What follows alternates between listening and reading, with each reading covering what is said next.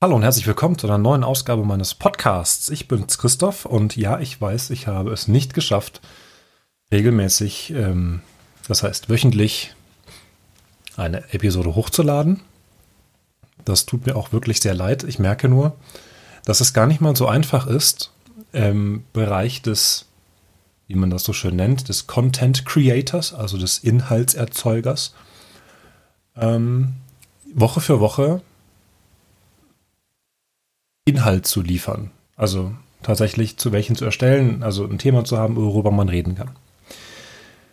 Dann ist mir äh, eins zugefallen, über das ich gerne reden möchte. Und zwar das Auto der Zukunft. Man spricht ja immer so davon, Elektroautos, das ist so die Zukunft, das ist das, was kommen wird, das ist das, was ähm, den, den Klimawandel auffällt, so quasi, ja, der, der, der Heilsbringer. Die Frage, die ich mir stelle, ist, äh, ist das tatsächlich so? Ich bin äh, zu einer Silberhochzeit gefahren, ähm, ungefähr anderthalb Stunden Fahrt hin und anderthalb Stunden Fahrt zurück und habe mich mit hab mich mit, mit, dem Fahrer unterhalten ähm, darüber, äh, was denn so für Autos toll sind und äh, was man sich denn so vorstellen könnte und hat er so ein ganz witziges Feature im Auto, äh, also eine Eigenschaft, ein, eine Funktion, ähm, wo er den Motor äh, im Eco-Modus hatte. Ja, also soundtechnisch im Eco-Modus. Das heißt, er war total leise. Und dann konnte man in dem Auto auch auf Sport umstellen. Das heißt, das klingt dann wie ein Sportauto. Total komisch. Es wurde tatsächlich lauter. Ich, ich weiß nicht, wer sowas braucht. Ähm, aber so, mir kam halt aufs Thema Autos. Und auch auf das Thema, dass ich gerne ein Elektroauto hätte ähm, weil in Elektroautos ähm, ist meistens mehr Platz, weil der, der Antriebsstrang und all das ist wesentlich weniger komplex. Ähm, es ist leiser. Ich mag tatsächlich leise Autos, zumindest wenn man im Auto sitzt. Ähm, wenn man draußen ist, dann darf man das auch gerne äh, etwas hören. Also es wäre auch sicherer, wenn man das dann hört. Ähm, das war so eine Frage auch, die wir uns gestellt haben bei dem ähm, bei diesem Motorgeräusch, ob man das auch draußen hört oder ob quasi im Auto Lautsprecher sind, die das quasi nach innen machen. Aber gut. Ähm, und dann hat er mich auf etwas hingewiesen, wo ich gesagt habe, ähm, okay, davon habe ich noch nicht gehört, aber es wäre total sinnvoll, da mal drüber nachzudenken. Und das sind alternative Brennstoffe oder Treibstoffe. Da hatte ich bisher gar nicht drüber nachgedacht. Ich meine, man kann ja mittlerweile mit Chemie alles Mögliche herstellen, äh, fast. Ähm, aber ich habe noch nicht darüber nachgedacht, dass man den Treibstoff fürs Auto einfach künstlich generiert. Und daraufhin habe ich recherchiert. Ähm, und habe einige Zeitungsartikel aus diesem Jahr äh, überflogen. Ich sage extra überflogen, weil ich mir nicht anmaßen möchte, sie gelesen und in, in Gänze verstanden zu haben. Ähm, ist aber auch nicht mein Ziel. Ich bin ja, ich bin ja hier nicht der Experte, ich bin ja der Laie, der sich einfach informiert und guckt, was er so findet. Und dann denkt, da muss er mal drüber reden. Ähm es ist wohl so, dass es der, der Markt der sogenannten E-Fuels, ähm, frag mich nicht, warum sie E-Fuels heißen. Eigentlich heißt es, äh, also es heißt LTP, also Liquid to Power, also Flüssigkeit zur Energie.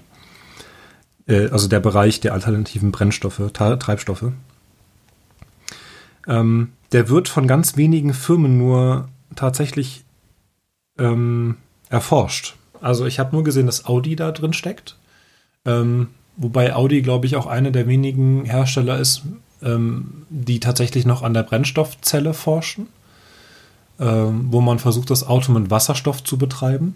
Nicht Wasser, das wäre natürlich auch, auch schön, wenn Wasser Energie hätte, so viel.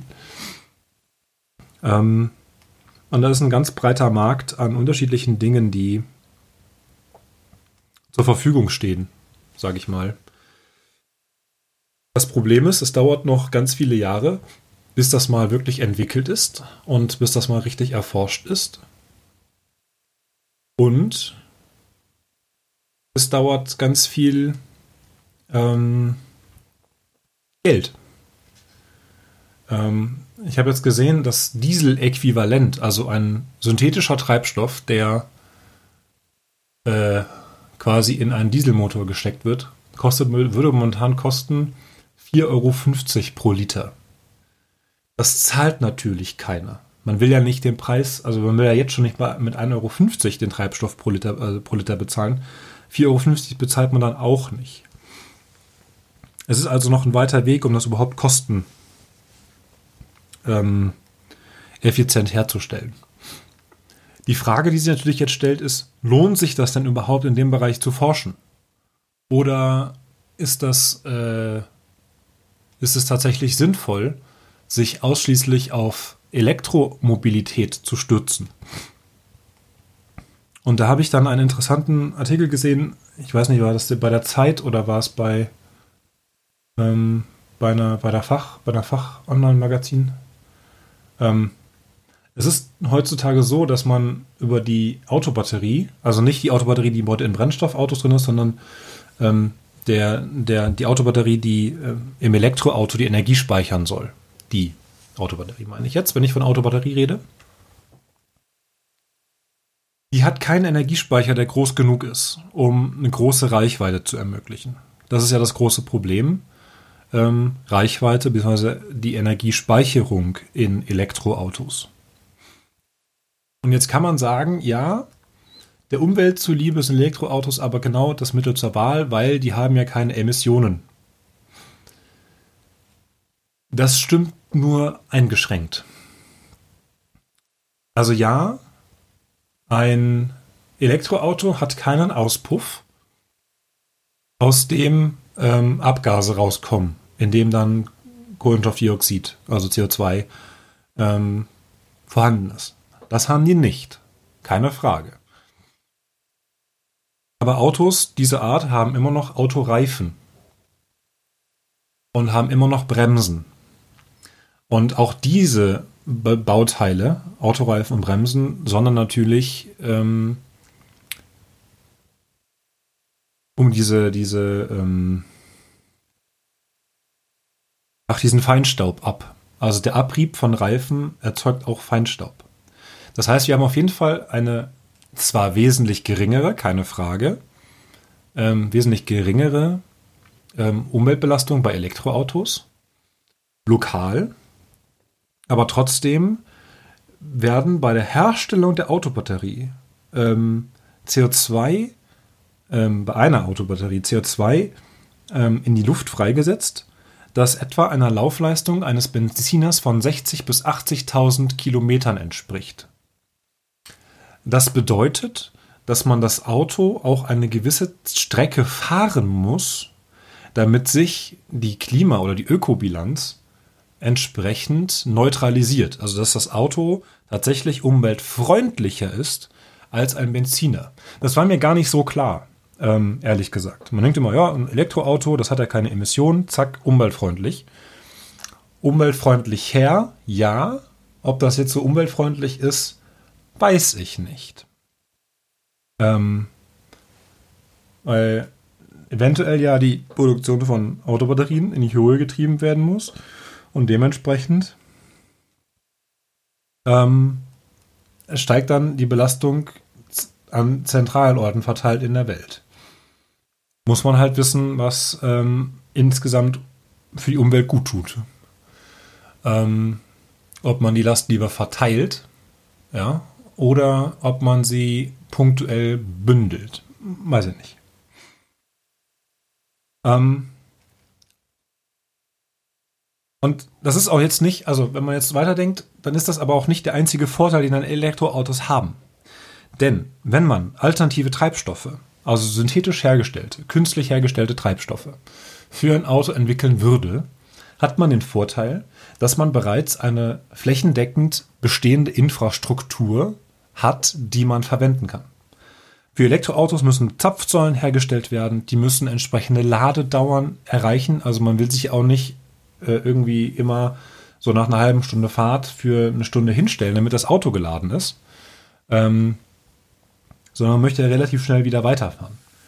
Ähm, die Infrastruktur steht noch nicht, die muss noch hergestellt werden, zum, zum Großteil flächendeckend in Deutschland.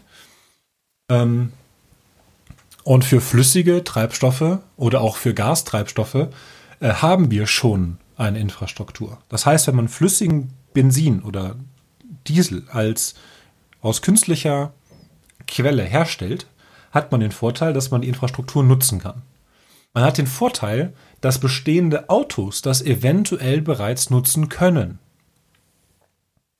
Das heißt, man müsste die Autos gar nicht großartig umrüsten, also je nachdem, wie gut die das dann vertragen, sondern könnte damit weiterfahren. Das heißt, man muss keine neuen Autos kaufen. Und gleichzeitig könnte man ähm, auf Basis der Herstellung des Treibstoffs ähm, dafür sorgen, dass auch normale Verbrennungsmotoren äh, bessere Abgaswerte haben. Wenn, wenn nicht sogar so weit zu gehen, ich weiß jetzt nicht, wie weit die Forschung ist genau, so weit zu gehen, dass alternative, äh, alternative ähm,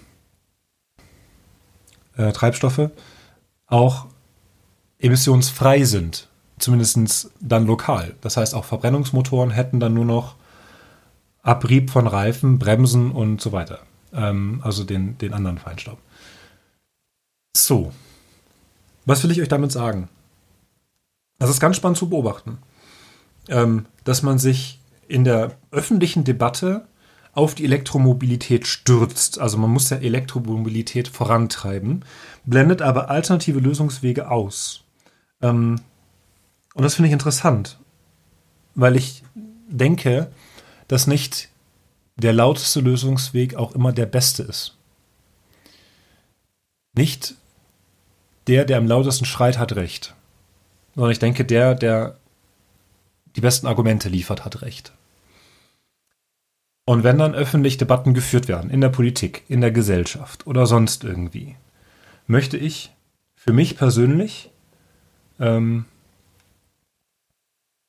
offen dafür sein, dass äh, auch alternative Wege eingeschlagen werden können, die dem sogenannten Mainstream äh, widerstreben.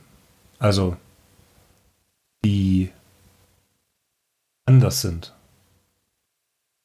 Ich denke, andersdenkende Visionäre könnte man sie nennen, haben den Vorteil, dass, äh, oder haben den Nachteil, dass sie oft überhört werden, weil ähm, man sich bereits auf einen Weg gestürzt hat, der der richtige ist. Ich ver vermute, dass das für die Wissenschaft normal ist und auch für die Gesellschaft. Das, was am populärsten ist, ist, also ist gut und hat recht und es gibt auch keine Alternativen, aber ich denke, man sollte sich nicht davor versperren, auch andere Lösungswege einzuschlagen. Und da könnte man fast den Spruch bringen, äh, alle haben gesagt, das geht nicht. Da kommt einer, der wusste das nicht und hat es einfach gemacht. In diesem Sinne, einen schönen Tag, eine schöne Woche und bis demnächst. Tschüss.